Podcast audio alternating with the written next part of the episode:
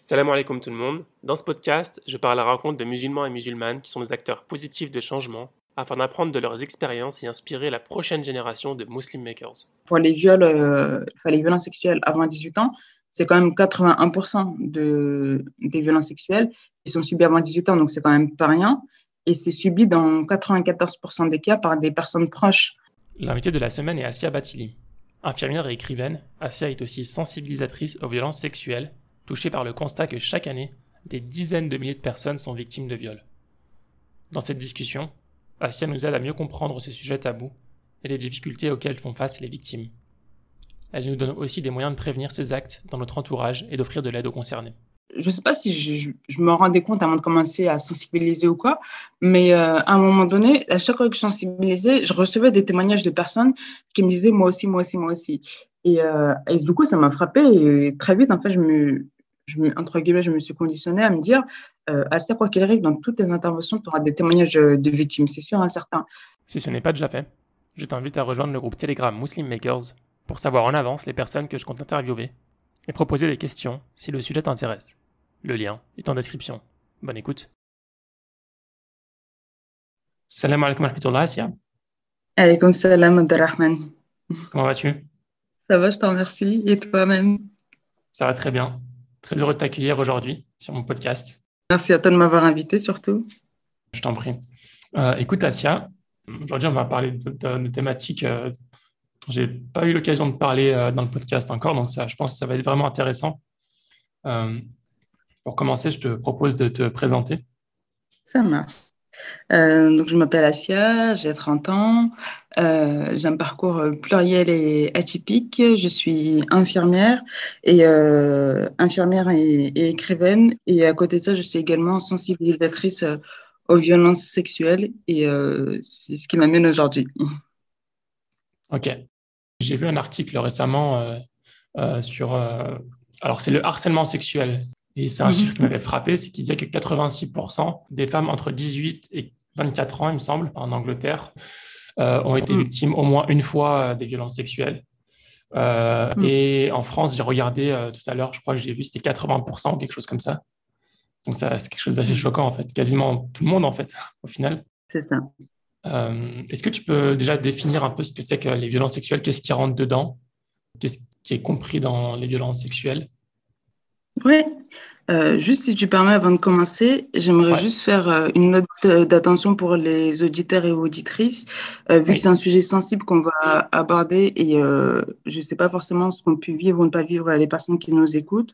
Bah, j'aimerais juste faire un, un, petit trigger warning pour les personnes enfin, qui, qui, qui, auraient pu être concernées et leur dire que potentiellement ça peut réveiller des choses chez elles et qu'elles soient vigilantes par rapport à ça ou qu'elle n'hésite pas à interrompre euh, si ça peut être trop, trop douloureux pour elle.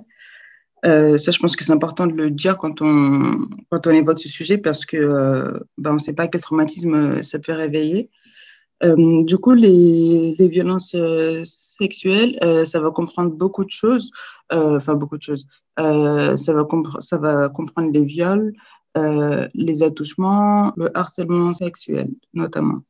Est-ce que tu peux nous dire un peu euh, qu'est-ce qui t'a emmené, toi, à t'intéresser à ce sujet-là, à devenir activiste euh, et à militer euh, dans ce domaine-là?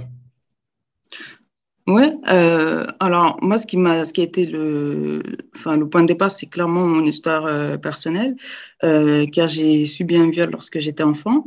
Et, et, après avoir erré pendant des années pour trouver une thérapie qui me corresponde et guérir de mes psychotraumatismes, euh, j'ai ressenti euh, d'un seul coup, enfin pas d'un seul coup, j'ai assisté une fois à un, groupe de parole où, euh, où j'écoutais du coup les, les récits de, de plusieurs femmes hein, de tout âge.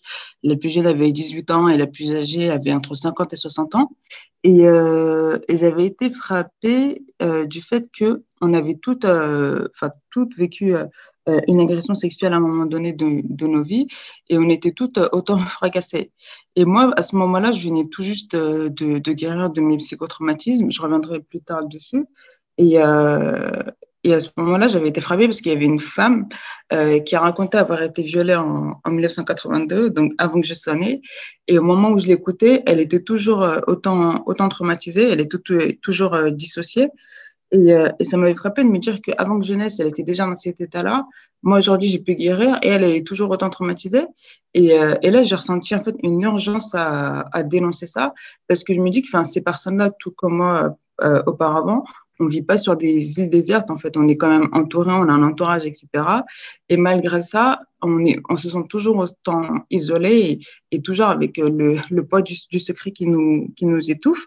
Et euh, de là, j'ai ressenti en fait une urgence à en parler parce que je me suis dit que ces personnes, tout comme moi je l'ai été, euh, on n'est pas forcément, enfin, c'est pas qu'on entourait de, de mauvaises personnes qui ne veulent pas forcément aborder le sujet, c'est surtout qu'on entourait des, de personnes qui ne savent pas comment aborder le sujet. Et je pense qu'ils n'imaginent même pas en fait qu'on qu puisse être euh, concerné, alors que euh, ce dont je me suis rendu compte par la suite, c'est que énormément de femmes sont, sont, sont concernées, euh, parfois de manière consciente ou non, parce que Parfois, on peut aussi avoir des phénomènes d'amnésie qui font qu'on oublie totalement le traumatisme. Et à partir de là, en fait, je me suis dit, c'est pas possible. On ne peut pas rester dans un silence général euh, comme si ça, ça, ça n'existait pas. Et j'ai ressenti en fait une urgence à, à, à en parler.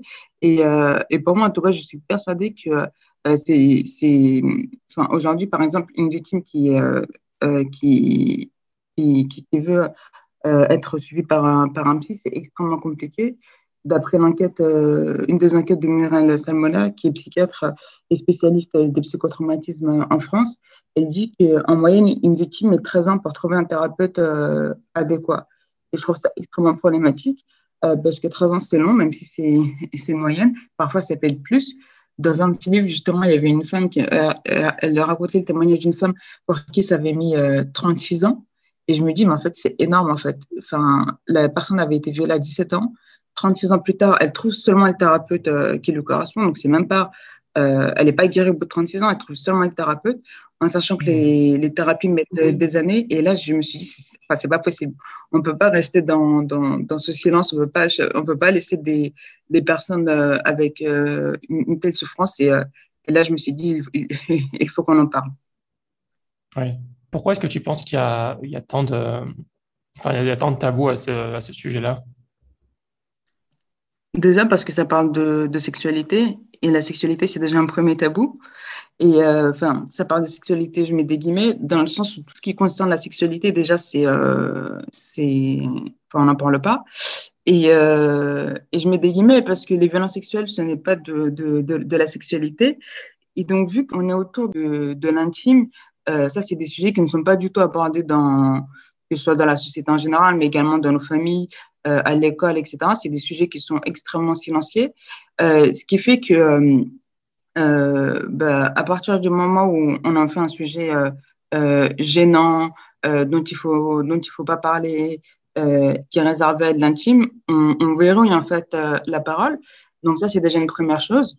Et aussi, je pense qu'on est aussi très, très, très, très, très imprégné par la culture du viol, euh, donc qui consiste à inverser la charge de responsabilité et à considérer la victime comme étant coupable, euh, qui fait que bah, ça silencie aussi beaucoup euh, les, les victimes. Parce qu'une une, victime qui va, qui va dénoncer une agression qu'elle a subie, c'est extrêmement coûteux pour elle, dans le sens où euh, on est encore dans. La culture, la culture du viol fait que on va interroger euh, comment elle est habillée, quel comportement elle avait, euh, quel est son passé amoureux, son passé sexuel, etc. Et euh, alors que c'est totalement hors de propos. Et, et, et lorsqu'une une personne est, déjà victime, mais qu'on interroge comme si en fait elle était coupable de quelque chose ou comme si elle avait pu provoquer quelque chose, et ben en fait ça c'est extrêmement dissuasif et ça ne pousse pas à, à le dénoncer euh, d'une part. Il y a aussi le, le phénomène d'amnésie traumatique que j'évoquais euh, tout à l'heure. Donc, en fait, c'est un phénomène qui survient notamment chez les victimes euh, mineures. Donc, pour, du coup, pour la grande majorité des victimes, puisque les, les premiers concernés par les violences sexuelles sont des, des mineurs. Et donc, c'est un, un, un, phénomène qui va occulter l'agression soit de manière totale, soit de manière partielle. Dans mon cas, par exemple, j'ai fait une amnésie traumatique de, de 12 ans. Et pendant 12 ans, j'avais totalement occulté le, enfin, le viol, ce qui fait que c'était euh, bah, impossible d'en parler puisque j'en avais moi-même pas connaissance. Et pour certaines personnes, moi, j'ai une amie pour qui euh, l'amnésie a duré plus de 50 ans. Et, euh, et donc, du coup, tant qu'il y a aussi ces phénomènes d'amnésie, bah, la parole, elle est, elle est, elle est empêchée.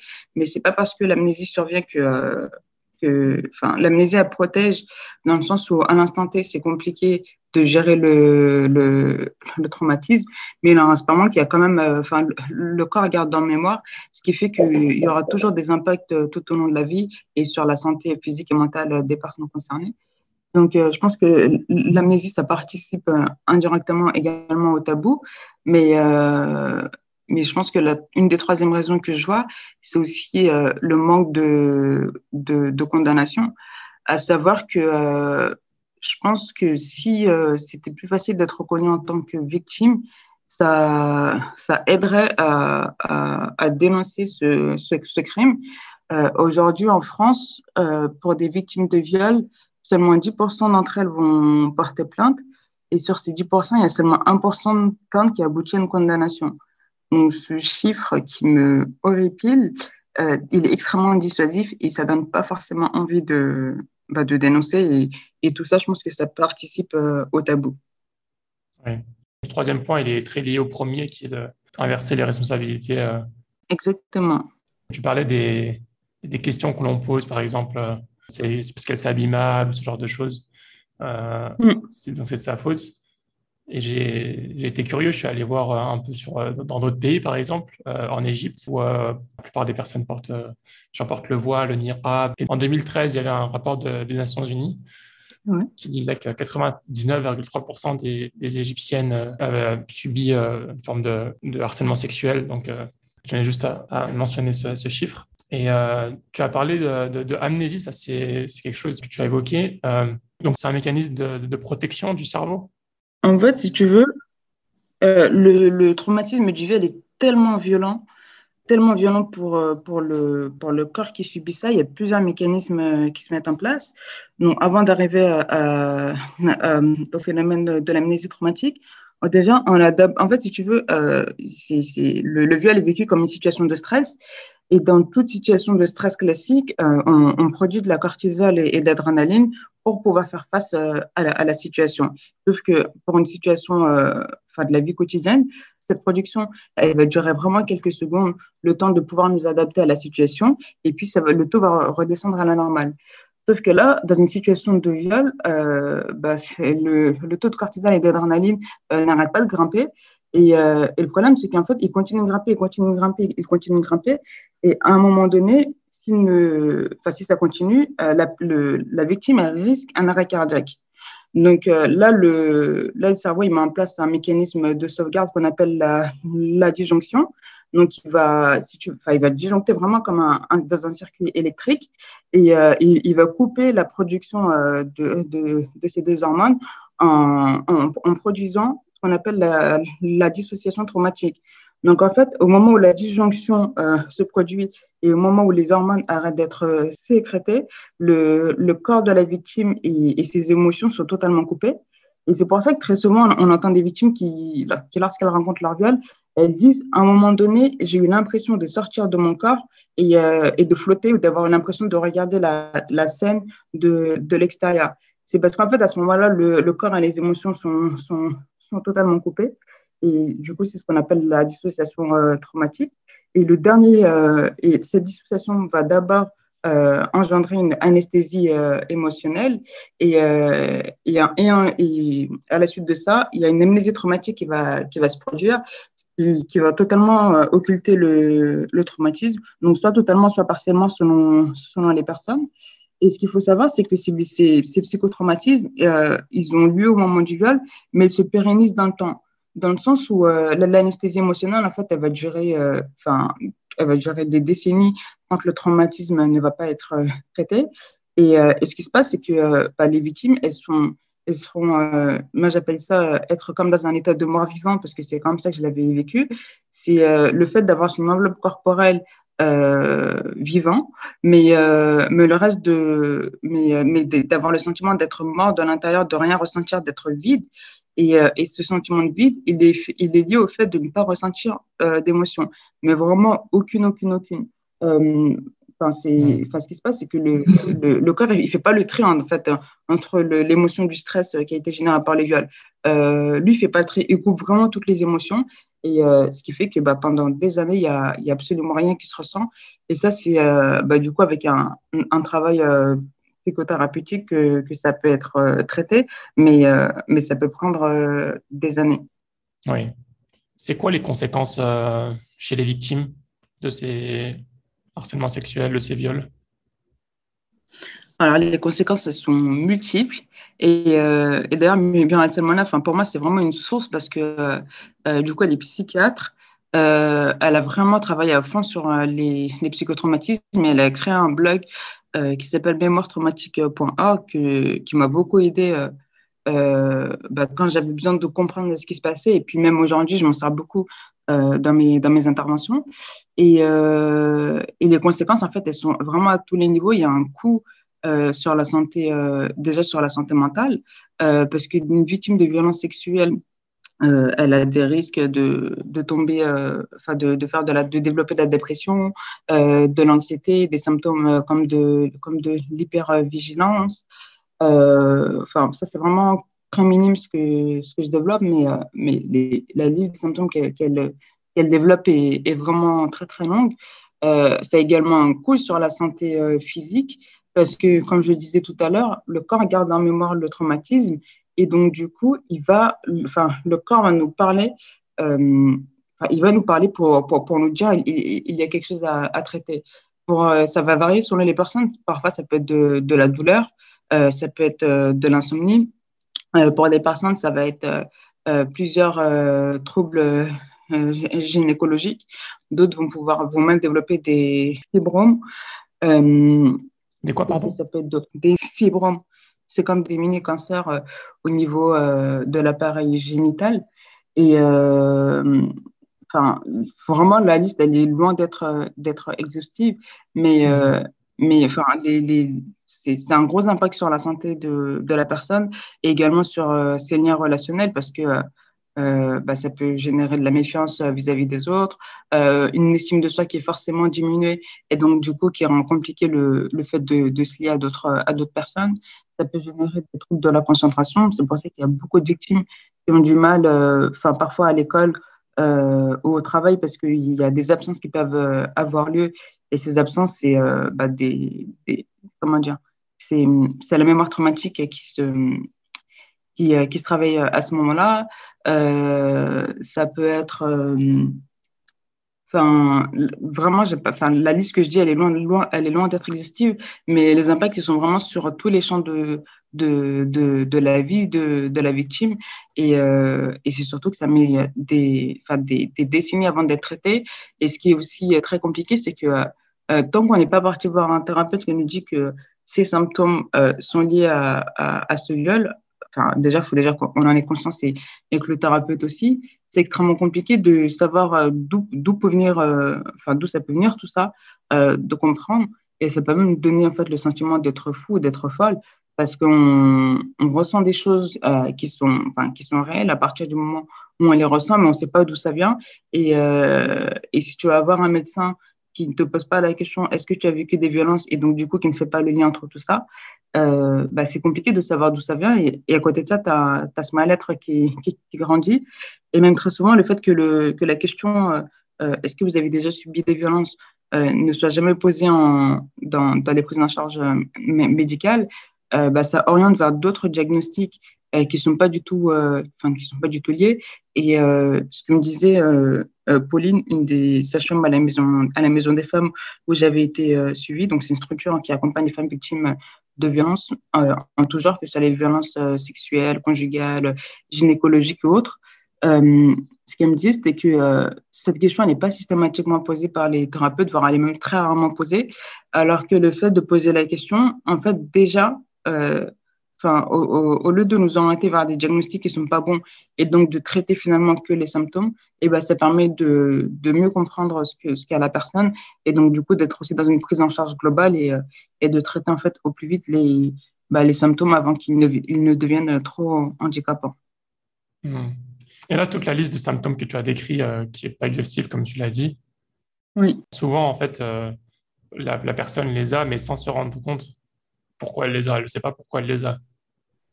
C'est ça, c'est exactement ça. C'est ça qui est le plus, difficile, je pense. Bah, c'est ça, parce que quand tu ressens les choses euh, dans ton corps, tu sens cette souffrance, tu sais que, que c'est là, et, euh, et pourtant tu sais pas d'où ça vient. Et, euh, et si, enfin, ça, ouais, ça relève pratiquement de, de la folie en fait. Hmm. C'est ça qui est effrayant. Et qu'est-ce qui déclenche la remontée des souvenirs, que les personnes se rappellent ce qui s'est passé? Il n'y a vraiment pas de normes. C'est, euh, il n'y a vraiment pas de normes selon, euh, selon les personnes. Euh, moi, par exemple, c'était en regardant un film, j'allais avoir 19 ans, je regardais un film et dans ce film-là, il y avait une scène de viol et c'est là que ma mémoire, que mon amnésie s'est, s'est levée. pour des personnes, ça va être, enfin, pour des femmes, ça va être, par exemple, le moment de la, de, de, de la grossesse. Là, pour, mon, documentaire, j'ai interviewé une personne qui me disait que c'était le moment où elle s'est mise en couple euh, que, ça, que ça a déclenché ça. Euh, ça va, en fait, ça, va être très, aléatoire d'une personne à l'autre. Et parfois, ça va être des trucs qui sont, enfin, qui n'ont pratiquement rien à voir. Parce que, euh, en attendant que, l'amnésie se lève, si tu veux, as, la, mémoire, la mémoire traumatique, c'est comme une sorte de boîte où le trauma est, dans lequel le trauma est, est, enfermé. Et, euh, et, de temps en temps, euh, il, t'envoie des, des, comme des, des décharges ou des flashs ou en tout cas des, euh, des, des, signaux pour te dire qu'il y a quelque chose, mais sauf que ces signaux, des fois, tu ne les comprends pas. Par exemple, là, une, une, des victimes que j'ai interrogées pour mon film, euh, donc, elle a raconté, enfin, dans, dans, dans son film, c'était par le le, le, fils de, de sa nounou quand elle était petite. elle se rappelle à un moment donné être montée euh, enfin, dans, par un escalier. Et en fait, à partir de ça, déjà quand elle était petite, quand elle était chez elle, elle ne pouvait plus monter les escaliers. Et ça, c'était quelque chose d'inexplicable, tu vois. Et pour d'autres personnes, ça, euh, la mémoire traumatique, elle va se manifester. Euh, deux fois, c'est par un bruit, deux fois, c'est par un, une odeur, deux fois, c'est par un mot, deux fois, c'est, euh, je sais pas, un jour de la semaine à, à tel à telle, à telle heure, euh, il y, a des dollars qui peuvent se réveiller, etc. Ce qui fait mmh. que c'est hyper euh, dur parce que tu as l'impression d'être envahi dans ta tête et dans ton corps par des choses que tu ne comprends pas, qui surviennent comme ça du, du jour au lendemain. Et, euh, et ça, enfin, des ondes négatives. C'est ça, et c'est hyper, et hyper aléatoire. Et du coup, l'amnésie traumatique, ça c'est, enfin, vraiment selon les personnes, il n'y a pas de, il n'y a pas de normes, mais euh, en général, ça va être quelque chose qui plus ou moins euh, peut amener, ou en tout cas peut rappeler cette situation de, de viol qui va faire que euh, le, le, le, souvenir va se, va se réveiller. Mais il n'y a pas de...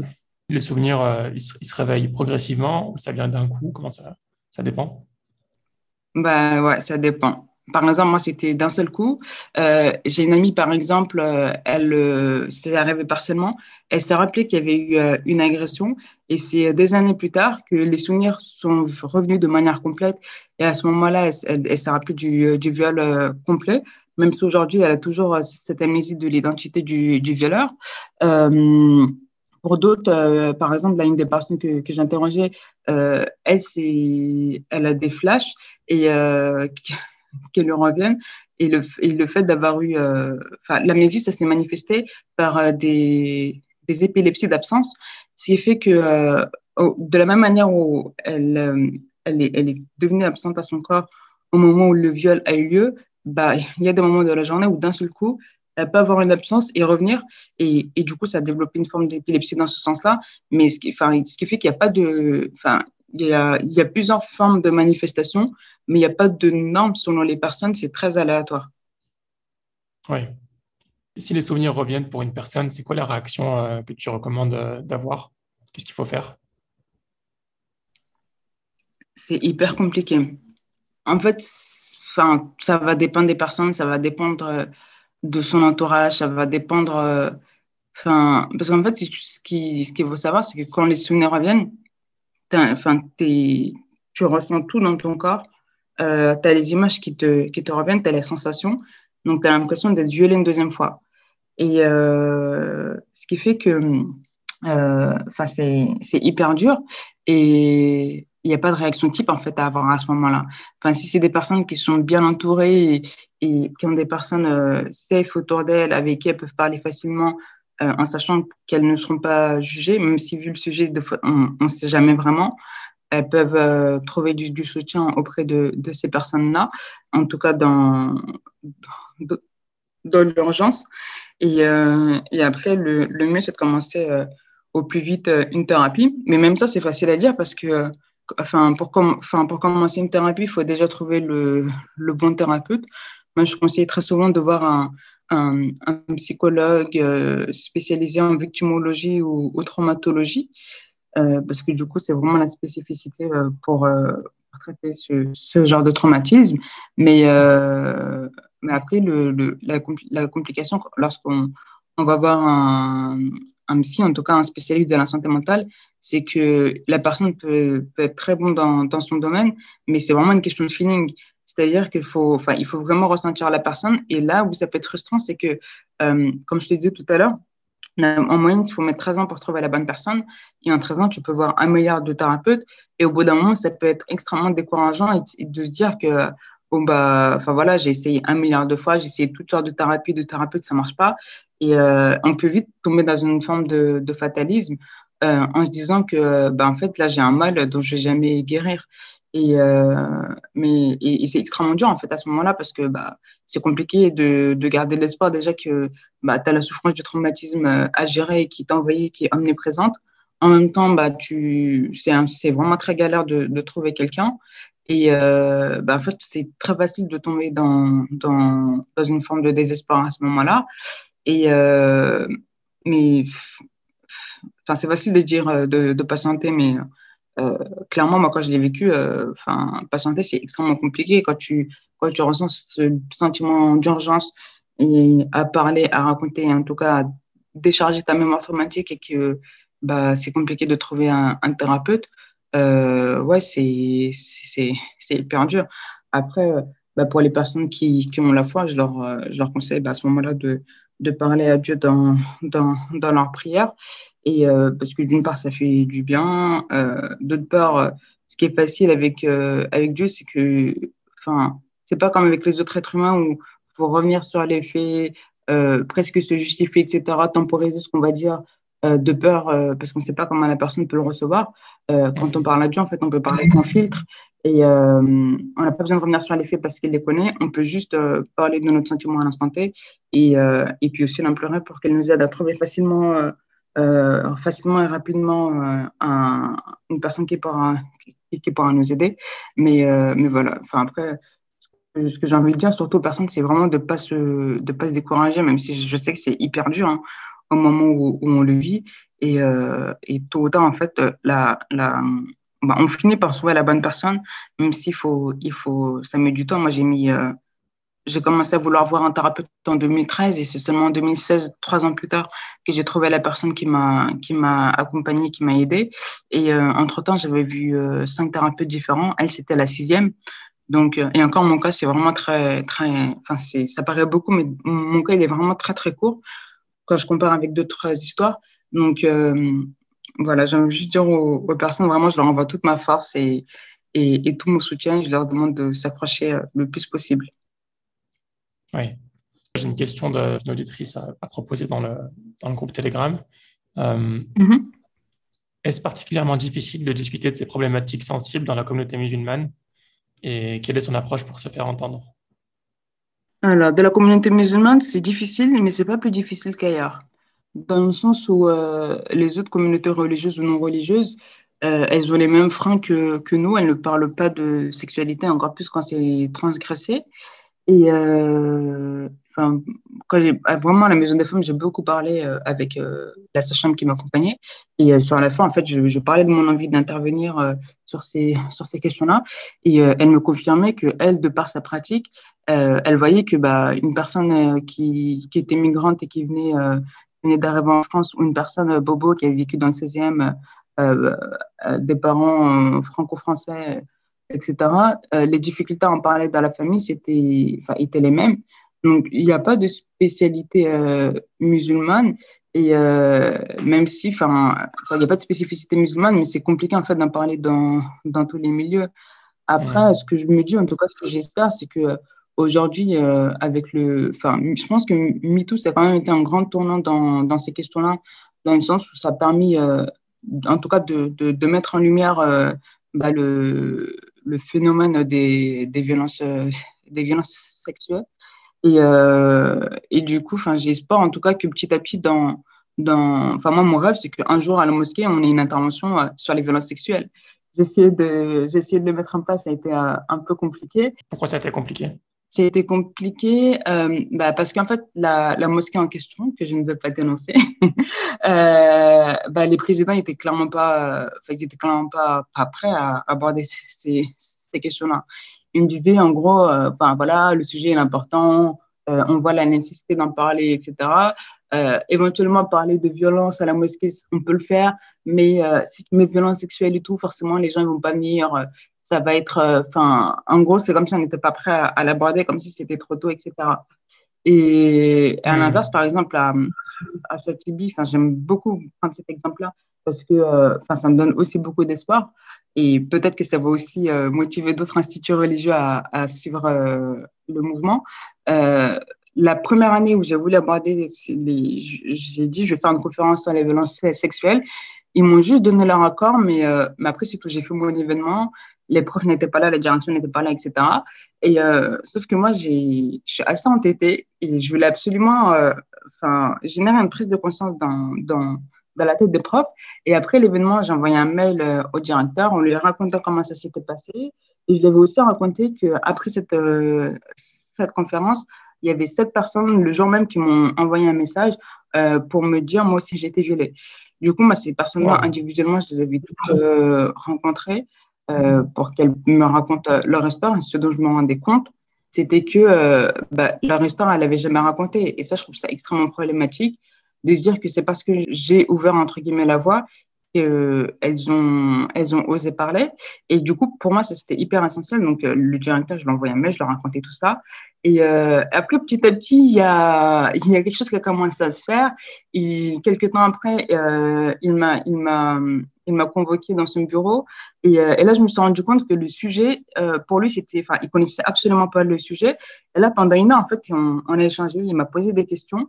Et c'était un moment pour lui, enfin, c'était l'occasion en tout cas pour lui de, d'en savoir plus, de comprendre euh, ce qui, se passait, en tout cas d'être plus ouvert. Et suite à ça, il a ensuite euh, lu euh, mon livre, mon témoignage. Et le fait d'avoir lu mon livre, ça a généré une autre prise de conscience. Et, l'année d'après, j'avais encore dans l'optique d'organiser un autre événement. Donc là, il m'avait donné son, son aval. Et avant de faire cet événement, j'avais proposé qu'on fasse un sondage destiné exclusivement aux étudiants du centre pour savoir s'il y avait des personnes qui étaient concernées et à quelle hauteur. Donc, sur le, on est à peu près 650 euh, à 700 étudiants dans le centre. On avait eu 110 réponses. Et sur les 110 réponses, on avait 50 euh, personnes qui, qui, qui disaient oui, j'ai été, euh, oui, oui, oui j'ai subi un viol ou une agression sexuelle dans ma vie. Donc, pratiquement une personne sur deux. Et, euh, et, et, du coup, dans une, enfin, une personne sur deux, la grande majorité, c'était avant, avant 18 ans par quelqu'un de proche. Donc finalement, les résultats qu'on avait obtenus, c'était les mêmes que les sondages euh, au niveau national. Et, euh, et la plupart, on leur posait la question, qu'est-ce que vous avez fait, qu'est-ce que vous avez mis en place euh, pour, euh, pour, pour, vous en sortir, et la plupart n'avaient rien mis en place, pas parce qu'elles manquent de volonté ou autre, mais parce que bah, c'est compliqué de savoir quoi faire, comment faire, où aller. Et, ça, je pense que ça a été une deuxième grosse claque au niveau du centre. Et puis à partir de là, euh, il s'est engagé à ce que tous les ans, on aborde le, sujet.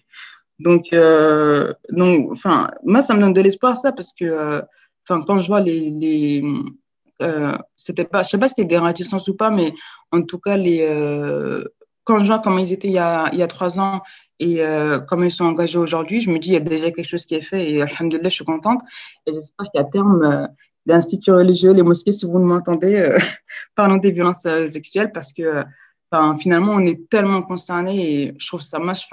Je suis outrée de, me dire que enfin, on a des personnes dans nos entourages qui sont concernées et parce que ce sujet-là, on ne veut pas en parler, en fait, ces personnes, on les laisse dans leur souffrance quelque chose qui m'avait marqué dans justement à l'issue de cette première conférence. Il y avait deux, il y avait une fille de ma classe qui m'avait, euh, bah, du coup, qui m'a dit qu'elle avait été violée. Euh, et lorsque je l'ai reçue, cette fille-là, euh, il y avait sa, sa, sa, cousine qui était dans, enfin, elle et sa cousine étaient dans, dans notre classe, dans, ma classe, et, et, les deux avaient été victimes de viol. Elle ne le savait pas. Et, et du coup, j'avais reçu les deux témoignages de ces personnes-là, donc je savais que les deux étaient, avaient été victimes, sauf qu'entre elles, elles ne, elles, elles, bah, elles ne l'avaient pas dit. Et là, ça m'avait outré parce qu'elles étaient quand même vraiment très, très proches. Euh, elles habitaient pas loin l'une de l'autre, etc. Et, euh, et enfin, ça m'a fait trop mal au cœur parce que je me suis dit, là où elles auraient pu être un l'une pour l'autre et, et, et, dedans, euh, bah, en fait, elles restent chacune dans, leur souffrance parce qu'elles veulent euh, veulent pas le dire à l'autre pour, pour la protéger. Et, euh, j'ai trouvé ça ahurissant. Pareil, il y avait une autre fille du centre qui m'avait raconté euh, qu'elle avait été violée quand elle était petite. Son frère était dans ma classe et, euh, et son frère n'était pas au courant. Et là, je me dis, merde, en fait, là, il y a, enfin, je sais pas, je n'arrive pas à l'exprimer avec des mots, mais, euh, mais là où, ces personnes, enfin, euh, on devrait pouvoir trouver des, des ressources à ce niveau-là dans nos entourages, dans nos familles, etc. Et, euh, et là, j'avais la preuve que ce n'était pas le cas. Je me suis dit non, en fait, on on peut pas faire euh, l'économie de ne pas en parler, alors que là, il y a des personnes qui, enfin, dans leur propre famille, on, personne n'est au courant, alors que bah, ces personnes, elles sont, elles sont en grande souffrance. Quoi. Oui. Tu as dit un chiffre, tu as dit que dans le sondage que tu avais fait à l'Institut Châtiby d'Île-de-France, oui que la moitié, ça concernait, euh, la majorité concernait des personnes de moins de 18 ans. Euh, mm. Comme on parle depuis tout à l'heure, on a l'impression qu'on parle que des femmes, mais en réalité, chez les, chez les enfants, chez les plus jeunes, ça concerne beaucoup aussi les, les garçons. Ouais, en fait, les... ce, qui est, ce, qui est, ce, qui est, ce qui est, entre guillemets, hum, je sais pas si c'est un défaut de langage ou quoi, mais dans, dans, lorsqu'on communique sur la violence sexuelle, euh, on parle beaucoup de violences sexuelles faites aux femmes et, c'est un défaut de langage parce que les premières victimes de violences sexuelles, ce sont des, personnes mineures, donc des enfants. Et même si euh, les personnes de, sexe féminin euh, sont le plus concernées, elles le sont surtout au moment où elles sont, enfants. Et, et, entre guillemets, le fait d'être bah, d'être enfant, c'est comment dire le, dans le viol, en fait, si tu veux, c'est un rapport de domination. Et là, il est, il est beaucoup plus marqué face à un enfant parce que, euh, donc, c'est très souvent des, adultes envers des enfants. Euh, et donc, bah, l'enfant ne comprend pas du tout ce qui, ce qui se passe. Et donc, du coup, euh, ça silencie encore plus. Euh, là, il faut savoir que pour les viols, euh, les violences sexuelles avant 18 ans, c'est quand même 81% de, des violences sexuelles qui sont subies avant 18 ans, donc c'est quand même pas rien. Et c'est subi dans 94% des cas par des personnes proches. Incroyable. Et, et donc finalement, en fait, c'est, enfin, si on veut être plus juste, on devrait parler de violences sexuelles euh, sur les enfants. Et je pense que même dans la prise de conscience sociétale, euh, peut-être qu'un impact qui serait plus grand parce que euh, enfin, en tant qu'adulte, on, a ce truc de protéger les enfants, etc. Et, et, le fait de nommer les choses euh, comme elles devraient, je pense que ça participerait également à ça. Et ce qu'on oublie aussi, c'est que bah, les, euh, les, les, les, les, garçons sont, euh, sont, sont, beaucoup concernés, même si, si on fait une proportion genrée, euh, bah, les personnes de sexe féminin le, le sont plus, mais euh, mais faut pas oublier les les, garçons. Et euh, il y avait justement dans dans le site de Mira Salmonet que j'évoquais tout à l'heure, elle disait un truc euh, assez édifiant, c'était que avoir subi des violences sexuelles dans l'enfance et le risque principal d'en subir un nouveau tout au long de la vie pour les filles et d'en commettre pour les garçons.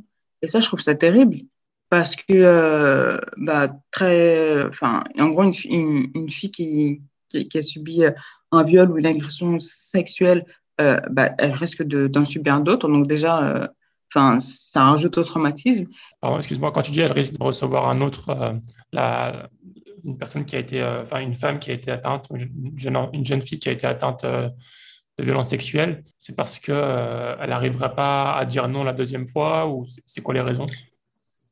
Pas spécialement, c'est qu'en fait, comme elle est, enfin, sa, mémoire traumatique, elle est toujours, euh, elle est toujours allumée et euh, elle a c'est, enfin, les psychotraumatismes en fait, ils se, ils se voient dans le comportement et comme je le disais, dans les agressions sexuelles et les viols, c'est euh, on est dans un, un, mécanisme de domination qui se met en place.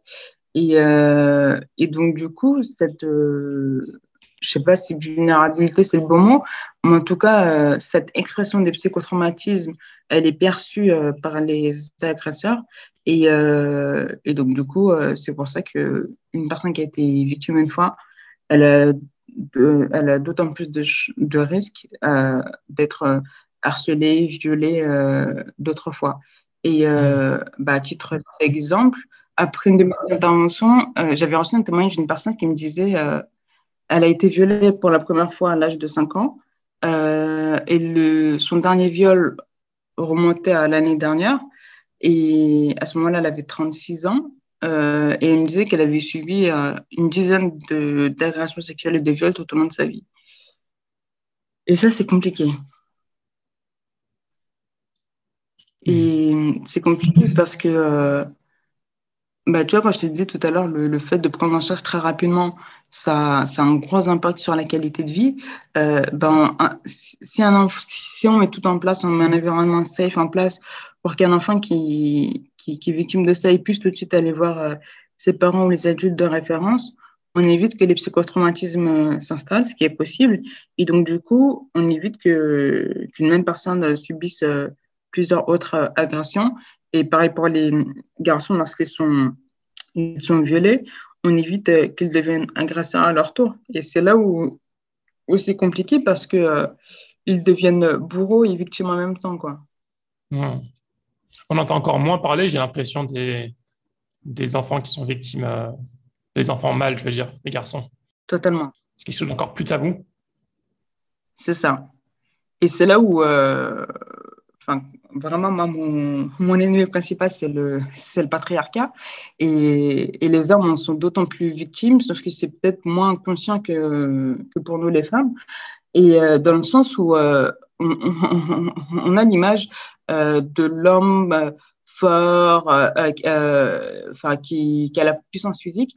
Et donc, du coup, de par cette puissance physique, il ne peut pas être violenté. Et, euh, et, donc, du coup, ça, en fait, un garçon qui se construit avec cette représentation-là, c'est d'autant plus compliqué de dire que, euh, de se dire, euh, déjà, en temps normal, juste dans une position, entre guillemets, de vulnérabilité, c'est compliqué de le dire.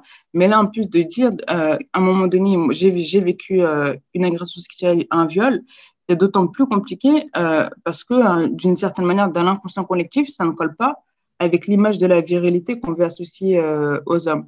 Et c'est là où cette, euh, masculinité, virilité, elle est hyper toxique parce qu'en en fait, euh, d'une part, là pour les victimes, ils sont totalement silencieux, mais autant aujourd'hui, on a des chiffres qui nous permettent de quantifier le pourcentage de femmes victimes de violences sexuelles.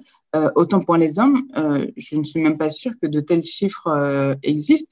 Et, ça ne veut pas dire que ça n'existe pas, mais ça veut surtout dire que ils sont tellement face à un double silence, à un double tabou. Déjà, le tabou, la violence sexuelle, c'est un tabou. être, avoir, subi une, violence sexuelle en étant un homme, c'est un double tabou. Bah, c'est hyper compliqué de, le dire parce que euh, autant cette culture du viol, euh, on la retrouve, enfin, on la retrouve de manière globale, mais euh, vu qu'on a cette représentation euh, de l'homme lié à la puissance, etc., on se dit qu'il ne peut pas être dans une position où il est victime parce que on, on, on, a cette représentation que avec sa force physique, il pourrait, il pourrait se défendre.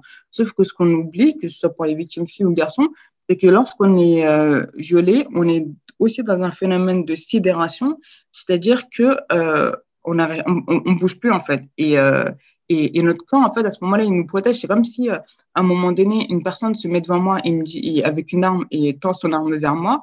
Et ben, ma, mon, la meilleure façon de survivre à ça, c'est de ne pas bouger. Et là, pour le, dans le cas d'un viol, c'est exactement la même chose, c'est que le, le fait de, de ne pas bouger, c'est, ça répond à un mécanisme qu'on appelle la, la, sidération et qui nous coupe en fait de, tout mouvement à ce moment-là. Et, euh, et, donc, du coup, c'est pas du tout lié euh, à cette force physique. Enfin, très souvent, on, se dit que, euh, enfin, parce que le, le c'est encore, je pense, quelque chose qui est encore assez flou euh, dans nos sociétés. Et on se dit que oui, euh, une vraie victime, il euh, faut absolument qu'elle s'est débattue, qu'elle ait donné des coups, qu'elle euh, vraiment avec toutes ses forces, elle a donné ses tripes. Et après, enfin, la personne en face, elle était tellement forte qu'elle a, elle a pas pu. Parce que ça ne se passe jamais comme ça. Ça, c'est vraiment une sorte de fantasme du viol, mais mmh. dans la très grande majorité des cas, les, les personnes sont sidérées, donc elles peuvent pas bouger. Et, et donc du coup, enfin, je pense que les, les, représentations jouent beaucoup, ce qui fait que pour un petit garçon qui a grandi avec euh, toutes ces représentations de ce que devait être un homme, entre guillemets, euh, et ben en fait, bah, ça questionne aussi son, son, son, son, identité à ce moment-là, et du coup, ça le silencie, ça le, ça le silencie encore plus. Et d'ailleurs, pour, euh, pour parler des, des, des, victimes masculines, il y a une page et un site que je recommande, c'est oui. euh, Colosse au pied d'argile, donc, c'est le site d'un ancien rugbyman qui a été violé euh, lorsqu'il était enfant par son entraîneur, son entraîneur qui était aussi le mari de sa cousine. Et, euh, donc, du coup, il sensibilise énormément aux violences sexuelles dans le milieu euh, sportif. Et, lui, du coup, vu que c'est un, un, homme, euh, je pense que ça permet aussi, à, à, il, participe à libérer les paroles aussi, puis à, permettre à, des garçons de, de, de raconter ce qu'ils ont vécu parce que en face d'eux, il y a un autre homme euh, qui, qui raconte ça. Donc euh, voilà, c'est un, site que je recommande, beaucoup. Oui. Je pense que ce que tu, dis, c'est très, frappant, très, marquant. C'est hyper choquant. Euh, je merci de nous, nous partager tout ça. Bah, avec les chiffres que tu nous donnes, enfin, je pense qu'il faut être clair. En fait, on a tous, quasiment tous, dans notre famille, que ce soit nous, notre entourage proche, au moins une, deux, une ou deux personnes qui, qui, a subi des, avec les chiffres que tu me donnes, qui a forcément, statistiquement, qui a subi ce genre de, de violence euh, sexuelle. C'est sûr. C'est sûr et certain. Franchement, mmh. c'est, à force de, de, de, Je ne sais pas si je, me rendais compte avant de commencer à sensibiliser ou quoi, mais euh, à un moment donné, à chaque fois que je sensibilisais, je recevais des témoignages de personnes qui me disaient moi aussi, moi aussi, moi aussi. Et, euh, du coup, ça m'a frappé. Et très vite, en fait, je me, je me, entre guillemets, je me suis conditionnée à me dire euh, à ça, quoi qu'il arrive, dans toutes tes interventions, tu auras des témoignages de victimes, c'est sûr, certain. Et, euh, et même, enfin, autour de moi, du coup, euh, vraiment, si je prends mon, mon environnement large euh, avec les connaissances plus ou moins proches, euh, enfin, je ne compte même plus le nombre de personnes qui sont, qui sont concernées. Donc, euh, et là, je pense que c'est juste parce qu'on n'en parle pas qu'on ne s'en rend pas compte. Mais je défie quiconque à un dîner de famille d'aborder le sujet. ils seront très surpris de voir le nombre, le nombre de témoignages euh, autour d'eux. On a tous et tous des personnes concernées autour de nous. Et en plus, là, là, on compte que les personnes qui, qui se souviennent de ce qui s'est passé, qui, qui ont les souvenirs. Ça, on compte même pas ceux qui se souviennent pas, qui savent pas que ça s'est passé. Euh, Exactement. Du coup, du coup j'ai une question euh, euh, par rapport à ça. Comment est-ce qu'on fait pour, pour créer dans notre famille, dans notre entourage, un, un environnement, comme tu dis, safe? Comment est-ce qu'on éduque nos enfants? Comment on parle avec notre entourage, nos frères et sœurs nos... Quelles sont les, les choses qu'on peut mettre en place pour, pour traiter ce, ce problème? En tout cas, au moins dans notre entourage. Alors déjà, le plus, enfin, c'est plus facile d'en parler dans un environnement, enfin, dans un environnement familial, si c'est un environnement où la parole circule, où c'est un environnement où on communique, euh, où on se dit les choses. Euh, si on est dans une famille euh, où on parle très très très très très peu, euh, cette parole, bah, c'est hyper compliqué de, de la dire euh, parce qu'on se, on ne se confie pas sur des choses euh, enfin, c'est très banal euh, du, du, quotidien, des ressentis personnels. Ouais. Donc, euh, à plus forte raison, c'est compliqué euh, pour ça. Mais vraiment, à, avoir, enfin, la communication, c'est hyper essentiel, que ce soit dans le couple, dans la famille, etc. C'est hyper important de, de, de parler avec, avec son entourage. Et, et pour moi, c'est la clé, en fait. Si on, enfin, en tant que parent, si on arrive à instaurer un, un, un environnement où, euh, où nos enfants se sentent assez en, en, sécurité avec nous pour venir nous parler de tout, en fait, ils vont, ils vont venir spontanément. Même si à ce moment-là, ils ne comprennent pas, ils vont venir tout de suite parce qu'on on leur a montré qu'avec nous, ils pouvaient parler de tout, qu'il n'y avait pas de tabou. Et, ce qui est aussi hyper essentiel, c'est euh, en tant que en tant que parent, la protection des enfants elle, commence très tôt et, euh, en fait on, a souvent cette, peur d'en parler aux enfants parce qu'on se dit euh, ils sont trop petits, je verrai plus tard, etc. Sauf que c'est quand ils sont tout petits justement qu'ils sont euh, hyper vulnérables.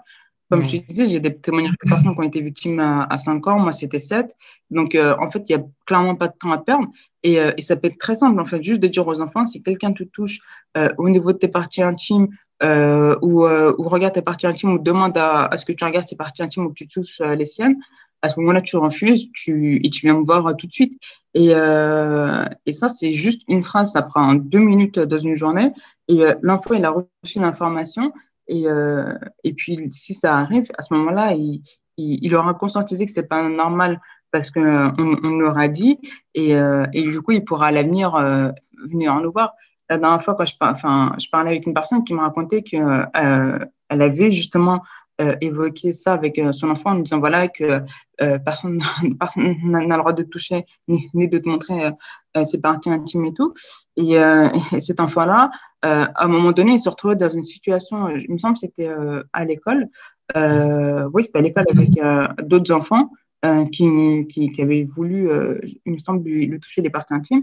Et, là, il leur a dit non, euh, c'est parti, euh, son privé, ça m'appartient, euh, je refuse. Et lorsqu'il est rentré, en fait, il a raconté ça à, sa mère. Et, du coup, sa mère, elle était hyper fière d'elle parce que là, enfin, certes, c'est un cadre entre enfants. On peut parfois minimiser enfin, des fois on appelle ça des jeux, mais je sais même pas si jeu c'est approprié. Euh, on peut minimiser ce type de comportement, mais, euh, mais en fait, dès le départ, en, en mettant ces, ces barrières-là à un enfant, finalement, il apprend à, à, se respecter et aussi à respecter les autres et vice-versa. Et même plus tard, euh, dans, son, dans son rapport au corps, dans sa sexualité future, etc., euh, bah, ça va être hyper important dans le sens euh, où euh, la personne, elle est, elle est alignée en fait avec ses, ses, ses ressentis et euh, avec ce qu'elle a envie de faire ou pas faire. Et tout de suite, euh, elle peut, enfin, elle peut placer un, curseur sur son, enfin, sur elle-même, quoi. Et euh, mais vraiment, au niveau des familles, c'est c'est vraiment l'ambiance générale de la famille qui va déterminer si c'est euh, c'est possible d'en parler ou pas. Moi, typiquement, avec mes parents, on communiquait genre pas du tout. Aujourd'hui, ils sont toujours pas au courant. Mes frères et sœurs, je, je, je, leur ai dit. Euh, mais mes parents, je leur ai pas dit et je pense que je leur dirai jamais, mais parce qu'on n'était pas dans ce truc, enfin, on se parlait même pas en fait. On, on, était presque des, des, colocataires et du coup, moi, je me sens pas du tout safe vis-à-vis d'eux pour euh, leur dire euh, euh, voilà ce qui m'est arrivé et, euh, et du coup, enfin, vraiment, je trouve que ouais, instaurer un climat de de, de, de confiance et de et, voilà, un climat de confiance, un climat d'échange, un climat de, dialogue, c'est hyper important. Et d'ailleurs, je conseille un livre euh, pour notamment les familles musulmanes, mais je pense que ça peut, ça peut convenir à tout le monde. Euh, L'autrice, c'est Amira Nassi, et son livre s'appelle Les petits musulmans aussi se posent des questions sur la sexualité.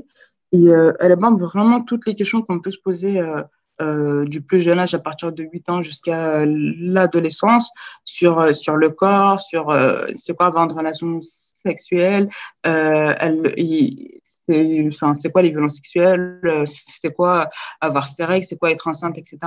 Et, euh, et en fait, elle le fait avec, bah, du coup, avec les valeurs musulmanes. Donc, donc voilà, c'est un livre que je recommande beaucoup, beaucoup, beaucoup aux parents.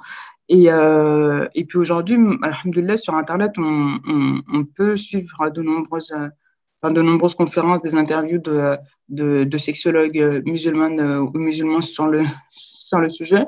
Et euh, je pense que c'est quelque chose dont on, peut ne, on, ne peut plus faire l'économie.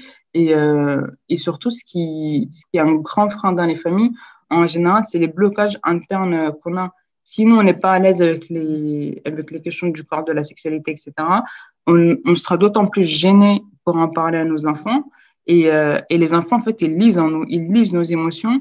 Euh, ce qui fait que si cette gêne, ils l'aperçoivent, ils vont se dire, OK, là, ce sujet-là, pour en parler avec mes parents, c'est compliqué. Donc, euh, bah, très souvent, ce qu'ils font aujourd'hui, c'est qu'ils vont, ils vont rechercher l'information par eux-mêmes. Et du coup, là, on, entre encore sur un autre danger avec euh, Internet. Mais, euh, mais c'est vraiment déjà d'être au clair sur notre posture euh, vis-à-vis de ça. Et si on a de la gêne, et ce, qui, enfin, ce qui est normal, hein, on n'a pas grandi avec ce type d'éducation, c'est de comprendre d'où ça vient et essayer de la travailler le plus possible hein, pour en tout cas donner cette, ce, ce sentiment à, à, à, nos enfants que ben, en fait ils peuvent parler de tout avec nous euh, sans, sans, sans, gêne et que on, on, recevra leur, leur parole quoi qu'elle arrive. Ouais. J'ai une autre question. Merci beaucoup pour ta réponse. J'ai une autre question par rapport à comment traiter ça avec, euh, avec les enfants. Euh, avec les chiffres que nous a donnés qui sont super euh, effrayants, on se dit en fait les gens on les mm. connaît pas tant que ça. Il y a des gens dans, dans notre entourage, dans notre famille, euh, chez nos proches, qui sont euh, mm. peut-être dangereux par rapport à mm. ça. Et du coup, bah, si on a des enfants, on peut facilement entrer dans la paranoïa, qui est peut-être légitime, de se dire, voilà, moi, je laisserai jamais mes enfants chez quelqu'un si je suis pas là, par exemple. est-ce que c'est quelque chose de légitime? Est-ce que c'est comment est-ce que en, tant que parent on peut, avoir un bon juste milieu par rapport à ça, prendre les bonnes précautions euh, sans aller peut-être trop loin? Alors, je dirais que oui, le sentiment, il est légitime. Et moi, je parle du postulat que dès lors qu'une personne ressent quelque chose, son sentiment, il est, il, est légitime. Et, euh, et le, fait de vouloir euh, entrer dans une surprotection, je pense que c'est un, bah, un mécanisme, enfin, c'est le mécanisme premier de défense euh, qui nous vient en tête. Et, mmh. euh, et quand, je dis sur protection, pardon, euh, je dis même nos frères, nos sœurs, nos parents, enfin, nos oncles, nos tantes, on peut, entrer dans la paranoïa et puis c'est légitime parce que tu me disais toi-même que 96% des 96, il me semble, des, des, viols chez les enfants, 94, pardon, c'est intrafamilial. Euh, c'est par des proches. Du coup, les proches, c'est vraiment très là. Enfin, en tout cas, ce que je veux dire par proche, c'est que c'est pas un inconnu. Donc, ça peut être euh, le meilleur ami de la famille, euh, ça peut être les oncles, les tantes, les cousins. tout à l'heure, je te parlais de l'enfant de la nourrice, etc. et c'est vrai que, enfin, clairement, c'est le, le fait de tomber dans la paranoïa, c'est c'est presque légitime en fait d'avoir ces premiers réflexes-là. Et je sais pas si j'ai une réponse clé en main à, à dire ou à donner, euh, parce que c'est c'est hyper compliqué. Hein. C'est hyper compliqué. Comme tu le dis, euh, euh, bah, comment avoir confiance en, en, ses frères et en ses sœurs lorsqu'on sait ça? À juste titre, hein, là, par exemple, dans mon documentaire, une des personnes qui témoigne, elle a été agressée par, euh, elle a été violée par le frère de son père. Donc, enfin, c'est la personne, je pense qu'en tant que parent, on, la, la personne qui est du même sang que toi, tu, tu la soupçonnes très peu ou en tout cas pas du tout. Et, euh, donc, c'est vrai que c'est hyper, euh, c'est, hyper compliqué. Euh, après, est-ce que aller dans, enfin, en vérité, j'avoue que j'ai pas de, réponse type à donner, dans le sens où même si le, fait de dire euh, à ses enfants, là où je dors, tu dors, c'est une réaction qui est normale. Et moi, j'ai une amie qui, raisonne comme ça, et, ça part d'un bon sentiment. Euh, sauf que faut aussi réfléchir euh, euh, au long terme, ce que ça peut, ce que ça peut causer, dans le sens où euh, surprotéger l'enfant, c'est aussi, euh, bah, surtout si c'est pas expliqué, il peut, comment dire, on, peut lui, faire perdre confiance en lui et, euh, confiance en les autres, etc.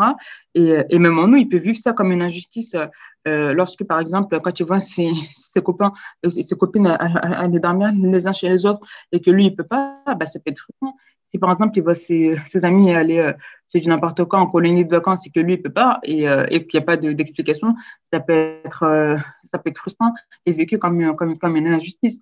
Donc, je pense que ça, euh, faut avoir en tête les effets que, que ça peut produire et, et, et surprotéger les enfants, bah, ça peut euh, faire, bah, au, long terme, faire en sorte qu'ils aient une estime d'eux-mêmes qui, euh, qui est, qui est pas forcément très bonne. Euh, clairement, j'ai pas de, de réponse type, euh, de réponse type à donner. Et, et pour moi, enfin, déjà, enfin, vraiment, clairement, je pense que le fait de pouvoir échanger avec son enfant, hyper important parce que euh, on peut pas maîtriser tous les risques et euh, on peut pas avoir des jeux partout. Il y a forcément euh, des, on peut pas, on peut pas tout surveiller en fait. Et même si on, on part dans l'optique de vouloir tout surveiller, il y a un moment donné, même pour nous, pour notre santé mentale, c'est euh, compliqué parce que tu es, es, dans un état de stress euh, permanent et, euh, et c'est pas viable. Et, et, puis après, je pense que ça peut aussi jouer sur la relation avec l'enfant. Mais, euh, mais déjà, je pense que le fait de dire à, à, l'enfant, euh, voilà, si un jour il t'arrive quelque chose, etc., tu viens me voir, à défaut de pouvoir empêcher les choses, par exemple, moi, quand ça m'est arrivé, je me suis dit, à un moment donné, enfin, je suis passée par différents sentiments et tout. Et, euh, et puis, à un bon moment, je me dis, bah, de, toute façon, je peux essayer de faire le film un milliard de fois dans ma tête. C'est arrivé, c'est arrivé. Peut-être que c'est écrit, j'en sais rien. Mais euh, ça, enfin, l'événement, je peux pas l'enlever. Et je sais pas si j'aurais pu l'éviter ou pas. Et je me dis, peut-être le moyen que j'aurais pu avoir de l'éviter, ça aurait été euh, d'avoir, euh, que mes parents fassent de la prévention en amont et euh, qu'ils me disent, euh, parce que du coup, moi, c'était par un, un, jeune euh, de mon quartier. Et euh, ben, un truc tout con, moi, j'avais 7 ans. Euh, si, par exemple, mais, à 7 ans, mes parents ne me laissaient pas sortir dehors toute seule euh, du matin au soir, ben, peut-être que déjà, ça m'aurait ça, aurait pu éviter ça. Ou peut-être juste qu'ils me, qu'ils me disent que, bah, enfin, je sais pas si. Enfin, tu là, c'était même pas l'inconnu, donc tu pars pour les inconnus, ça marche même pas. Mais, enfin, je sais pas, mais en tout cas, rien que le fait que qu'il. Euh, enfin, je me dis, si à minima, ils avaient permis que je leur dise, euh, déjà, ça aurait, ça aurait pu, ça aurait pu, euh, ça aurait pu faire changer des choses. Donc, en, fait, hormis le, le, dialogue, a les échanges avec les enfants. Et ça, c'est pour moi le, la seule clé qu'on a en main, la seule chose qu'on maîtrise, de, dire à son enfant, ton corps t'appartient, il appartient à personne d'autre, personne n'a le droit de le toucher, etc. Ça, c'est la chose qu'on peut dire et qui est en notre portée. Et, et les priver de toutes les autres relations, même si je comprends totalement le, le, bien fondé de, cette pensée et ce sentiment, je le trouve absolument légitime, euh, je ne sais pas si à terme, c'est forcément la, meilleure des, des, solutions. Et, euh, et, voilà. Ok. C'est clair que ce n'est pas une question facile, mais en tout cas, euh, on a bien compris qu'il faut faire, voilà, prendre des précautions. Quoi. Dans tous les cas, il faut prendre beaucoup de précautions, il faut avoir beaucoup de communication avec son enfant. Euh, ouais. Parce que sinon, c'est vraiment, est vraiment sujet à des, des risques, euh, des risques euh, qu'on peut facilement éviter. C'est ça. Il y a une question que j'avais oublié de poser aussi. en tant que personne, en tant qu'homme, femme, si on ne se souvient pas de, de ce qui s'est passé, est-ce que c'est est-ce que c'est nécessaire pour la personne? Enfin, Il y a deux questions en fait. Il y a, la première, c'est à, à, partir de quand on doit se poser la question de d'aller voir un thérapeute pour essayer de savoir euh, s'il s'est passé quelque chose dans notre enfance ou plutôt si on ne se souvient pas. Et mm -hmm. la deuxième question, c'est est-ce que c'est vraiment euh, nécessaire de vouloir euh, se rappeler de ce qui s'est passé? Ou on pourrait se dire, euh, je vais faire un trait sur ce qui s'est passé, si, ça pas des, si on n'a pas des effets trop graves sur nous, je ne veux pas me rappeler en fait, je n'ai pas envie de me souvenir. Alors, euh, je vais commencer par la deuxième question. Euh, en fait, enfin, je comprends ce, truc de se dire ça nous protège de ne pas savoir. Et, c'est vrai que ça nous protège. Et je pense que c'est aussi pour ça que, que ça se met en place. Mais euh, il y aura toujours ce sentiment d'être incomplet si, si on n'a pas ce souvenir-là. Aussi douloureux soit-il, et, euh, et, en fait, on n'est pas, euh, c'est pas nous qui décidons en fait à ce moment-là si on veut se souvenir euh, ou si on veut oublier. En fait, c'est notre corps qui, en fait, notre corps il, fait sa loi. Et ce qui se passe, c'est que vu que au moment du viol, il a enfermé tout, toute la souffrance, euh, tout le traumatisme dans une petite boîte, mais cette boîte elle est quelque part dans notre corps. À un moment donné, c'est obligé de le traiter. C'est-à-dire que euh, la boîte, elle va pas rester quelque part dans notre cerveau et puis euh, on va vivre notre meilleure vie, etc. Franchement, je pense que si c'était ça, euh, bah, alhamdoulilah, ce serait, ce serait top. Mais, euh, mais dans la réalité des choses, c'est qu'à un moment donné, ce, ce, ce traumatisme, il a besoin d'être euh, d'être euh, d'être élaboré, euh, d'être élaboré, d'être traité, euh, de revenir et, et, ça revient en fait au moment où, où on est prêt. Et là-dessus, en fait, c'est quelque chose de totalement inconscient. On n'a pas du tout, on n'a pas du tout la, la, main dessus. Déjà parce que quand l'amnésie se lève, en général, on, subit le truc en fait. C'est pas comme si on appuie sur un bouton, le souvenir revient et puis on appuie, ça repart. C'est quelque chose sur lequel on n'a pas de, on n'a pas de contrôle. Et à partir de là, la thérapie, pour moi, ça me semble une nécessité parce que euh, ce qui se passe, c'est que c'est tellement compliqué et, euh, à gérer, à supporter, etc. À un moment donné, il faut le, il faut le verbaliser, il faut le travailler, il faut essayer de comprendre, etc. Parce que les, les impacts, il y en a forcément. Euh, on n'est pas une personne qui, qui, a vécu euh, un viol et qui a eu euh, zéro impact. Ça, ça, ça n'existe pas parce que c'est totalement déshumanisant en fait. Et c'est là, on s'attaque clairement à la dignité de, de la personne euh, et presque même à son droit d'exister, j'ai envie de dire. Ce qui fait que, enfin, ce serait beau, mais, mais ce serait totalement idyllique de, penser qu'il y, qu ait zéro impact. Et, et malgré nous, même si euh, enfin, le travail thérapeutique, euh, c'est pas facile. Hein. C'est très long, c'est dur. Euh, ça nous oblige à nous plonger dans, des souvenirs qui sont hyper douloureux. Et, parfois, c'est aussi compliqué de le faire comprendre à l'entourage, etc., ce qu'on vit. Et ce qui est d'autant plus compliqué, c'est que je sais pas si à un instant T, je me sens triste parce qu'il s'est passé quelque, chose hier ou avant-hier ou ce matin. C'est assez facile à expliquer parce que tu peux lier ton émotion à quelque chose de concret. Sauf que là, quand à un instant T, euh, tu ressens une douleur qui est pour quelque chose qui s'est passé il y a 20 ans, il y a 30 ans, il y a 40 ans, bah, c'est compliqué d'expliquer ça euh, au, commun, au commun des mortels, en fait. Donc, du coup, enfin, ça isole beaucoup. Et, euh, et tout ça, il y a, j'ai du mal en tout cas à concevoir, vu à quel point c'est handicapant, à quel point c'est lourd, euh, comment on pourrait euh, gérer le traumatisme sans passer par la thérapie. Je pense que malheureusement, ou heureusement, je sais pas, c'est quelque chose d'assez euh, inévitable. Et même si c'est long, même si c'est dur, même si c'est, enfin, c'est clairement pas agréable. Hein. Euh, mais je pense que c'est nécessaire. Et, euh, et surtout, après, bah, ça permet en fait de, enfin, le fait de travailler en thérapie, ça permet de, de, d'enlever la, toute la, la charge émotionnelle qui est liée au traumatisme. Et, euh, et en gros, si tu veux, tout à l'heure, je parlais de mémoire traumatique, tout enfermé dans cette mémoire traumatique.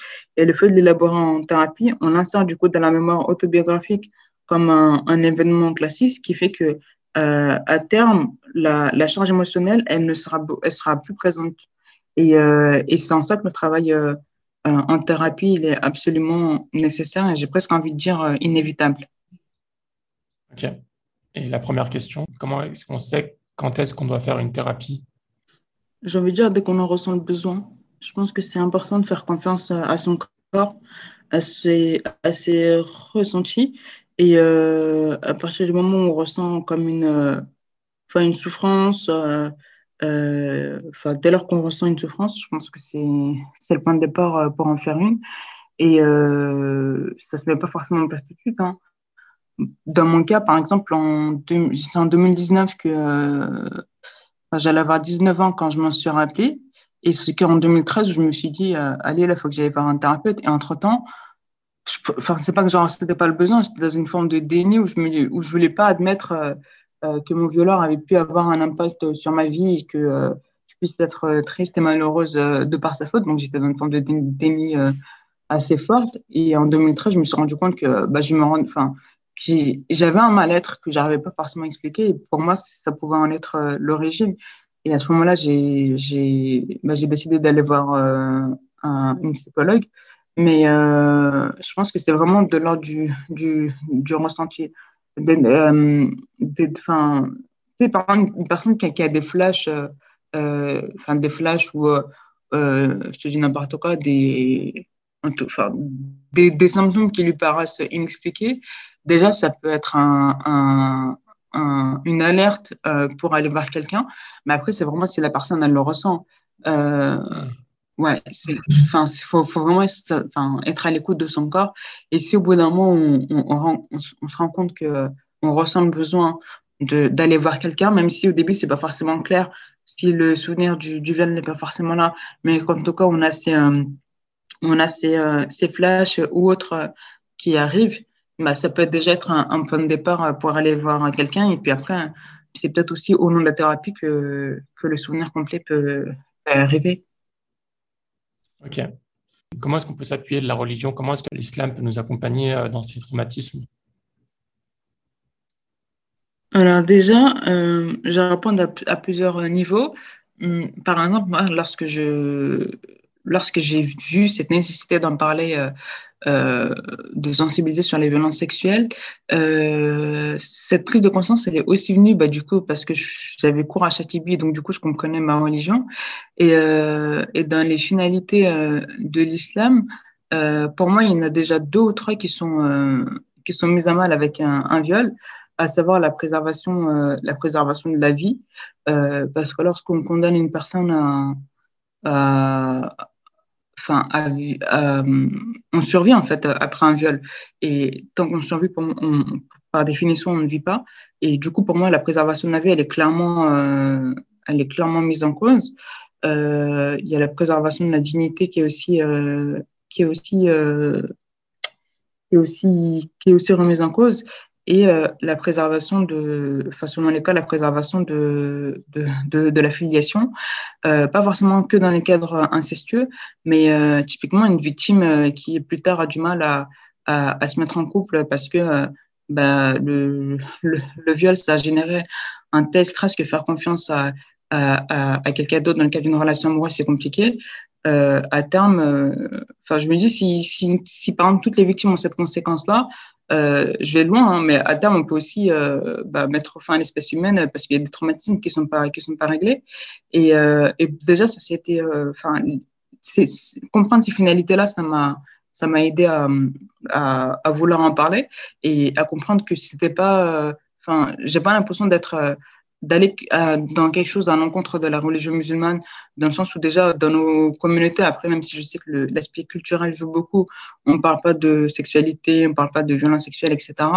Euh, enfin, j'ai pas l'impression qu'on parle, on parle de rien du tout. C'est ça. Et pourtant, en disant ça, moi, je me sens clairement alignée avec, euh, avec ma foi et je suis même intimement convaincue euh, qu'en parler, c'est le rôle que Dieu m'a donné sur Terre, euh, que c'est mon rôle sur Terre. Euh, donc déjà, il y a ce premier point. Ensuite, euh, là où la foi peut être euh, aidante, moi, ce qui m'a à un moment donné beaucoup aidé, parce que la foi, enfin, ça n'a pas toujours été un, un soutien, euh, dans le sens où, comme je enfin, moi, j'ai, pratiqué très tôt la religion, etc. Mais j'ai pas eu d'éducation religieuse. Enfin, mes parents m'ont pas expliqué qui était Dieu. Enfin, j'avais, j'avais aucun discours sur la, sur la religion que je pratiquais parce que il fallait pratiquer, mais je connaissais pas plus que ça. Et, euh, et du coup, c'est vraiment à partir de Chatibi, lorsque j'ai commencé à, bah, donner du sens finalement à, cette pratique, euh, à, qui était Dieu et à, quel point il était miséricordieux envers nous, etc. Euh, c'est à partir de là où la, religion a pu être une aide. Et il y a une sourate du Coran qui m'a, enfin. Et j'avais, vraiment, j'ai l'impression que cette sourate, quand je la lis, j'ai l'impression qu'elle résonne avec ma vie. C'est la sourate Ad-Doha, euh, dans le sens où, enfin, je trouve qu'elle donne énormément d'espoir. Et surtout dans cette sourate, ce qu'elle dit, c'est que, euh, euh, enfin, en tout cas, moi, ce que, j'en comprends, c'est euh, de garder l'espoir parce que finalement, euh, on passe tous, entre guillemets, par des moments, euh, de l'ombre à la lumière d'une certaine manière, et qu'il y a des moments où c'est compliqué, et puis il y a des moments où ça va être plus, plus lumineux, entre guillemets. Et, euh, il y a surtout un verset qui, me parle, c'est celui qui dit euh, Ton Seigneur t'accordera certes ses, faveurs, et alors tu, et alors tu seras satisfait. Et ça, ça m'a beaucoup donné de la force et de l'espoir parce que ce dont je me suis rendu compte, c'est que quand tu es traumatisé, que tu es dans, dans cette errance, dans cette souffrance, etc., bah, c'est hyper dur en fait de, de juste d'espérer ou Enfin, à un moment donné, on peut croire que c'est une forme de fatalité et qu'on ne va jamais en sortir. Et le fait d'avoir, euh, enfin, ça, c'est, j'ai découvert une fois que je commençais à aller mieux, euh, mais en tout cas, m'a donné énormément d'espoir parce que euh, même si finalement l'épreuve, elle est extrêmement longue, euh, finalement, si on compare un, un vie terrestre et, vie éternelle, ça reste un, petit temps. Et le fait, du coup, de, de, dans ce verset-là, pour moi, c'est vraiment une promesse euh, que Dieu va te donner ses faveurs et t'en seras satisfait. C'est, c'est, c'est même pas conditionnel, c'est vraiment une, une promesse divine. Et à partir de ce moment-là, euh, ça dit que quoi qu'il arrive, c'est sûr et certain, il y aura une issue. C'est sûr et certain, à un moment donné, euh, ce que tu traverses, euh, ça va prendre une fin. C'est sûr et certain que cette, euh, cette souffrance que tu ressens, va être remplacée à un moment donné par, de la joie, par du bonheur, en tout cas par d'autres euh, sentiments euh, plus lumineux, plus, positifs. Et c'est sûr et certain aussi que là, tout ce que tu souffres, dans, l'au-delà, tu en auras forcément la, récompense. Et, ça, même si je l'ai découvert assez tard, ça ça m'a aidé et aujourd'hui, ça m'aide aussi encore parce que euh, les épreuves, finalement, c'est inévitable. Et, euh, et, et, le fait d'avoir de, de, cette, euh, vraiment cette promesse de Dieu, bah, on, sait que ça va arriver. Autant quand un humain te fait une promesse, c'est, enfin, tu, tout dépend du degré de confiance que tu as avec cette personne, mais tu ne sais pas forcément si ça peut se réaliser ou pas. Mais là, c'est sûr et certain, c'est acté. Euh, donc, quoi qu'il arrive, il y aura, forcément une issue. Et, euh, et, comme je le disais tout à l'heure, à un moment donné, moi, quand je. Enfin, ce qu'il faut savoir, c'est que euh, à un moment donné, j'ai porté plainte contre mon agresseur et après avoir porté plainte contre lui, mes émotions sont revenues, ce qui fait que la dissociation a disparu, l'anesthésie émotionnelle, et je pleurais du matin au soir sans raison. je me réveillais, j'avais envie de pleurer. Je mangeais, j'avais envie de pleurer. Il n'y a que au travail ou quand j'étais concentrée dans mon travail, que, euh, que je pleurais pas, mais dès lors que j'allais aux toilettes, euh, de nouveau, je pleurais et c'était non-stop. Euh, ça a duré pratiquement trois mois. Et, et à un moment donné, heureusement que j'avais beaucoup lu sur les psychotraumatismes que je savais qu'à ce moment-là, l'anesthésie émotionnelle est en train de, de se lever. Mais donc, du coup, déjà, en soi, je me disais Alhamdulillah parce que euh, enfin, je, je, je, me libère de ces émotions. Mais en même temps, bah, pleurer pendant trois mois, c'est fatigant. c'est fait que j'en ai eu marre. Euh, au début, je voulais, enfin, je tenais, enfin, je voulais absolument, je sais pas, j'avais, je ressentais le besoin de proximité euh, humaine et je voulais en parler avec quelqu'un et, et pleurer dans les bras de quelqu'un. Et euh, du coup, ça s'est pas fait. Et après, à la fin, ce que, ce que j'ai fait, j'ai, à un moment donné, j'ai pris mon tapis. J'ai, en prosternation, j'ai, j'ai pleuré toutes les larmes de mon corps. Je me suis dit, là, j'en ai marre. ça fait 20 ans que ça dure. Ça fait 20 ans que je suis dans cette situation. cette souffrance, j'ai envie qu'elle, qu'elle s'arrête. Et, et là, j'en peux plus, en fait. J'ai, j'ai supporté, j'ai porté, j'ai, enfin, tout ce, fardeau, je l'ai eu sur mes épaules. Là, je pense que j'arrive au summum de, mes limites et s'il te plaît, euh, mes, enfin, mets fin à tout ça. Et subhanallah, juste quelques jours après, euh, les, les, larmes avaient arrêté de, de, couler et elles avaient arrêté de couler, mais euh, c'est la tristesse en fait qui était partie avec. Et ce qui est magnifique, c'est que quand le, quand on, comme je disais tout à l'heure, en fait, si tu veux, l'anesthésie émotionnelle, elle bloque toutes les émotions. Et là, le fait d'avoir autorisé la tristesse euh, à s'évacuer, après, du coup, ça laisse la place euh, à d'autres émotions euh, plus positives. Et, dans les jours qui ont suivi, en fait, je me suis sentie tellement heureuse, mais un sentiment de bonheur que j'avais jamais, que j'avais jamais ressenti. Et toutes les petites choses, genre du, du, quotidien qui peuvent nous paraître banales, eh ben, un rien, ça me rendait, ça me faisait sourire et ça me, ça me rendait, ça me rendait heureuse. Et, euh, et c'est pour ça qu'aujourd'hui, quand je lis ce, ce verset-là, je trouve que ça résonne tellement avec, euh, bah avec ce que, ce que j'ai traversé, le fait d'être passé par cette, ces moments de douleur, de souffrance, de tristesse, etc. Et que tout ça, ça peut être euh, remplacé par un sentiment de, de, de légèreté, d'apaisement, etc. Euh, enfin voilà, on, on sent que en tout cas, moi, cette sourate, ça m'a été très bénéfique et, euh, je la conseille. Elle, est vraiment très courte et je trouve elle est vraiment magnifique. Il y a aussi le verset qui dit de ne jamais désespérer euh, euh, de la miséricorde d'Allah qui me, ça, ça me parle énormément parce que du coup, euh, bah, ça nous fait garder espoir continuellement. Et il y a un dernier verset qui me parle beaucoup et qui, je pense, peut, peut parler à, beaucoup de personnes. C'est dans la sourate Al-Baqarah, mais je sais plus exactement c'est quel, euh, quel verset, c'est vers la fin. Et le verset est dit, et quand mes serviteurs t'interrogent sur moi, alors je suis tout proche. Je réponds à l'appel de ceux qui m'appellent quand ils m'appellent. Et, euh, et, je trouve ça beau parce que euh, lorsque j'ai, on a étudié ce verset-là en cours, nos profs nous disaient que dans d'autres versets, par exemple, il y avait toujours euh, le verbe dire euh, entre euh, une demande qui avait été faite au prophète sallallahu alayhi wa sallam et, et, la réponse de Dieu. Et là, en fait, le verbe dire, il est enlevé parce que à ce moment-là, il n'y a pas d'intermédiaire entre Dieu et nous, et, Dieu répond à l'appel vraiment de son serviteur de manière directe. Et, et du coup, ça, j'ai envie de dire aux gens de, de, s'en rappeler et de s'en saisir et, de lui parler, dans, dans leur prosternation, mais vraiment des fois, je raconte ma vie à Dieu et parce que du coup, ça, me fait du bien. Et euh, clairement, j'avais tout le monde à, à, à prendre son tapis, euh, à se prosterner, puis elle, elle lui raconter, euh, toute, euh, lui toutes vos souffrances, euh, toutes vos joies, etc. Et déjà, je pense que ça permet une plus grande proximité avec lui. Et, et aussi, bah, il répond à, à, nos invocations et puis il est celui qui peut, qui peut mettre fin à tout ça. Donc, faut clairement pas se priver de, de cette, de cette rahma.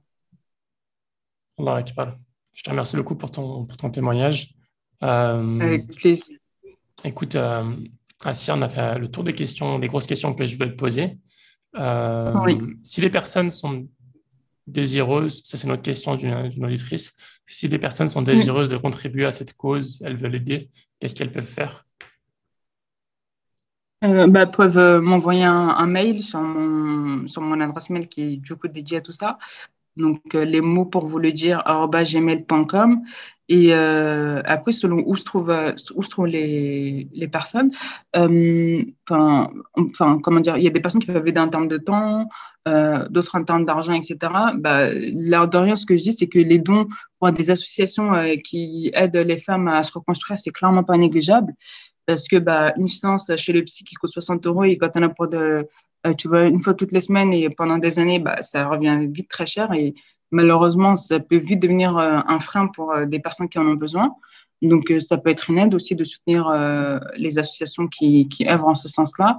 moi, je trouve j'ai, Inch'Allah, continuer le plus possible les actions en ce sens. Donc, s'il y a des personnes qui veulent, qui veulent y contribuer, bah, avec grand plaisir et euh, elles peuvent me contacter euh, via cette adresse mail là et euh, enfin voilà. En fait tout est en, construction dans le sens où je fais aussi avec avec les gens avec les demandes et, ce que je me rends compte c'est que bah c'est surtout un grand besoin d'information à ce niveau-là. Et, c'est aussi pour ça tout à l'heure quand je parlais des ressources littéraires livresques etc je trouve que c'est un moyen aussi de vulgariser de sensibiliser le plus grand nombre euh, et, et, voilà, enfin, tout est à construire et, et du coup, clairement, s'il y a des gens qui veulent, euh, qui veulent y participer, bah, bismillah. Hein. Franchement, il y a besoin et c'est tellement, c'est tellement utile que, euh, que ce sera avec, avec grand plaisir. Donc, n'hésitez pas à m'envoyer un petit mail. Je mettrai ça en description, super. Est-ce que tu as des recommandations de, de livres? Tu en as déjà cité quelques-uns. Tu as, ton livre déjà ton, Tu peux me donner le nom de ton livre? Euh, oui, moi, c'est Réapprendre à vivre. C'est un livre que j'ai auto-édité, euh, que peut retrouver sur la plateforme lulu.com. Mais sur, sur Internet, Réapprendre à vivre et mon nom, on, va le retrouver. Euh, ensuite, euh, ça va dépendre à quel niveau. Un, livre que je trouve essentiel, mais qui est aussi dur à, lire, parce qu'en en fait, il te met face à la réalité telle qu'elle et ça fait mal. Euh, c'est le livre noir des violences sexuelles de Muriel Salmona que j'ai déjà cité un milliard de fois.